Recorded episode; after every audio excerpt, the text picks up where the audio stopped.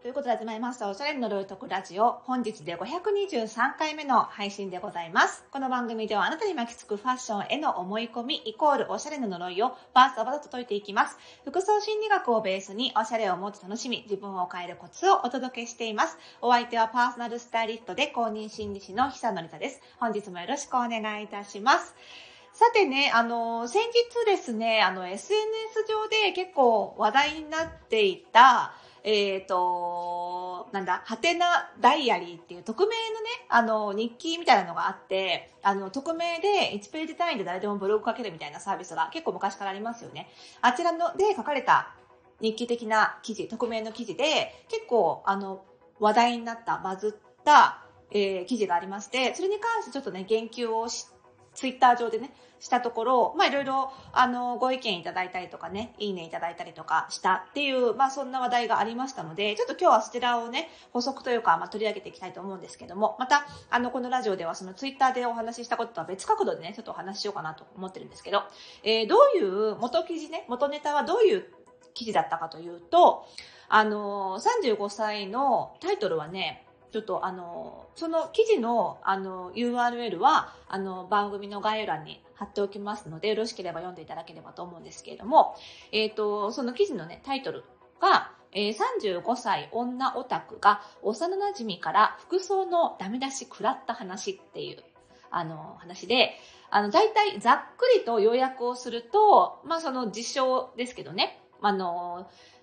オタクの35歳の女性の方が書かれた記事なんですけど、あの、まあ、えっ、ー、と、幼馴染の女友達と、あの、ホテルのアフタヌーンティーに行くことになって、まあ、いつも通りの自分の服で行ったと。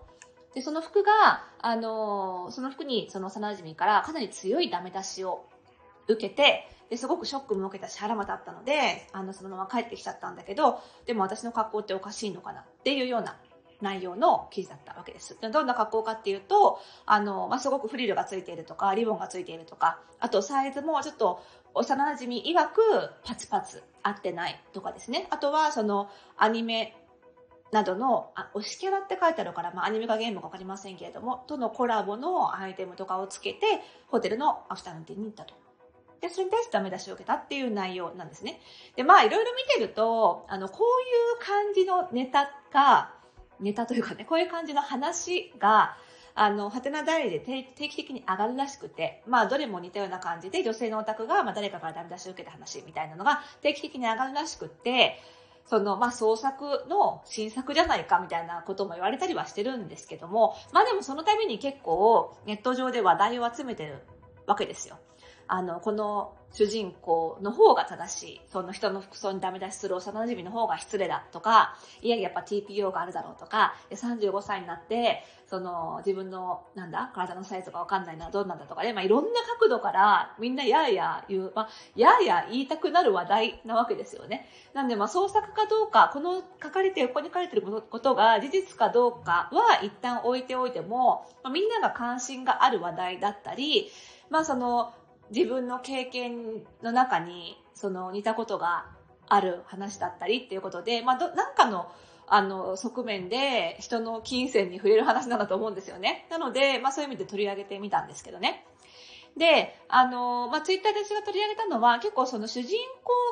側に、その書いた人、主、主人公ですね、側に感情移入したりとか、主人公側に言及したその感想、批評が多かったので、私はあえてね、その幼馴染、幼馴染とされている側の、そのダメ出しをした方のね、側の心理についてちょっと考察してみたんですよね、ツイッター上では。で、あの、まあ、なぜかっていうと、その、幼馴染が、その主人公に指摘したような、そんな服いくつに何歳になってもまだ着てるの？みたいな。丸々歳になっても、まだそんな服着てるの？そんな可愛らしい服着てるのおかしいでしょとか、TPO にはない服おかしいみたいな批判って結構受けがちでもあるし、面と向かって言われないにしても、そう思われてるんじゃないかって、その妄想というか、で考えがちなことでもあるんですよね。それを怖がって、その、それへの恐怖心をベースにして、服選びを必死にやっているっていう方も結構多いのかなと思って、なので、そういう批判をしてしまう心理って何なんだろうっていうところを解説すると、ちょっとその怖さが和らぐというか、その、なんでそんなことを言われる、言われなきゃいけないんだみたいな気持ちがね、あるとやっぱり怖いままなので、どういう、どうしてその人の服装に対して批判をしたくなってしまうのかみたいな、こう、メカニズムというのかな、心理的なメカニズムが分かると、ちょっとは怖くなくなるのかなっていう思いもあって、あの、ツイートしたんですよね。で、まあ、その内容をここでもう一回話してもあれなので、まあ、それにた、それに関しても、あの、概要欄に URL 貼っておくのでね、そういう批判する人の心理とかについては、興味があったらそちら見ていただければと思うんですけども、まあ、今度はその、逆にその批判を受けることが怖いっていう人に対して、まあ、今日のラジオでは何かお伝えできることがあるんじゃないかなと思ってお話しようと思ってるんですけど、で、まあ、ファッションに限らないと思うんですけどね、その何かに対する批判、そんな服、35歳になってまでそんな服着てとか、TPO に合わせた方がいいとかっていう批判って、まあ、全部その批判を述べている人が持っている価値観の自己紹介にしか過ぎないんだなってことはやっぱり思っといた方がいいと思うんですよ。で、そのそれを思っておくそういうことが理解できていれば、その自分が批判をされた時に、そその批判を丸々飲み込んで思いっきりショックを受ける前に、一旦立ち止まって考えることができると思うんですよ。いや、待てよと。今批判されたけど、これはあの人の価値観でしかないよねと。で、そのあの人の価値観に自分も乗っかるんだったら、この批判を思いっきり真に受けて反省した方がいいけど、さて乗っかるべきかっていうのは、一回考えた方がいいと思うんですよね。その批判って、それこそこの派手なダイアリーの記事に書かれている通り、その、なんだろうな、批判って何々するべきとか、こうじゃなきゃおかしいみたいに、こう、あたかも、こう、正義の顔をしてやってくるので、なんか聞かなきゃいけないんじゃないかって思いがちなんですけど、もちろんなんていうのかな、あの、人権に関することとかさ、なんか、なんでしょうね、公衆衛生に関することとかであれば、価値観どうあれ聞かなきゃいけないものっていうのはあるかもしれないですけども、ことファッションにおいては、聞かなきゃいけないことって裸で外歩いてダメよぐらいだと思うんですよね。なので、ほ、ことファッションに関しては、ほぼほぼその価値観、それ、その批判は特定の価値観の上になされたものなので、そもそもその価値観を受け入れる受け入れるかどうかから考えた方がいいっていう批判がほとんどだと思うんですよね。だから、その批判ってこうするべきっていうふうにこちらに突きつけられてくるんだけれども、あくまでも、あ、あなたはそう思ってるんだねっていうことでしかないので、まあそれを本当鵜呑みにしてショックを受けるか、ましてや反省するかっていうことは、やっぱり一回ね、冷静になって考えた方がいいんじゃないかなっていうのが一つありますよね。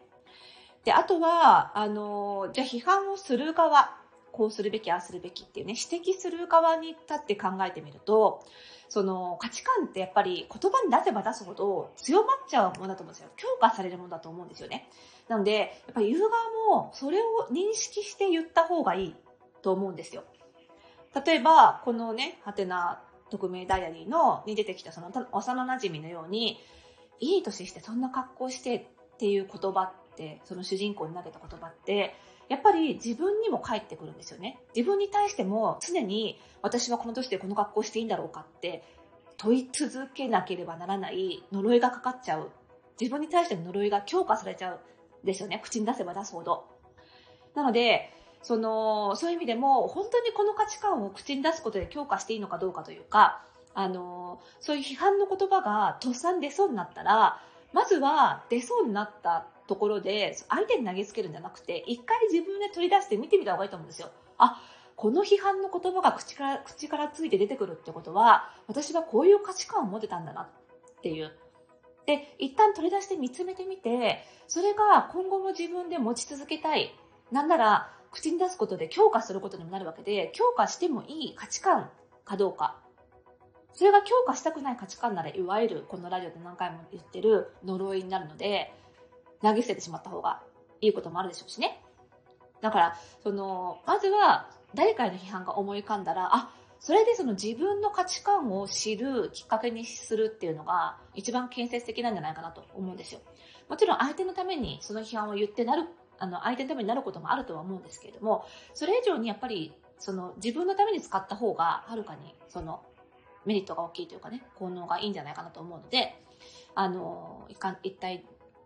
私の価値観が顔を出したっていう感じで取り出して見つめてみるといいんじゃないかなと思うんですよね。で、実はこれは批判に限らず褒め言葉も同じことなんですよ。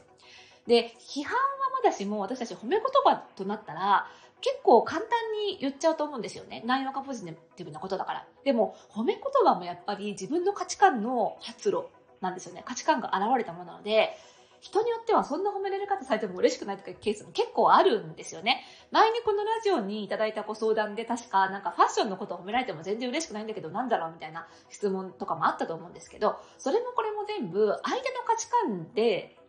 ジャッジされるっていうことには変わりないわけです。構造的には。批判であろうが、褒め言葉であろうが、内容が違うだけで、相手の価値観で自分の服装をジャッジされてるってことには変わりないわけで、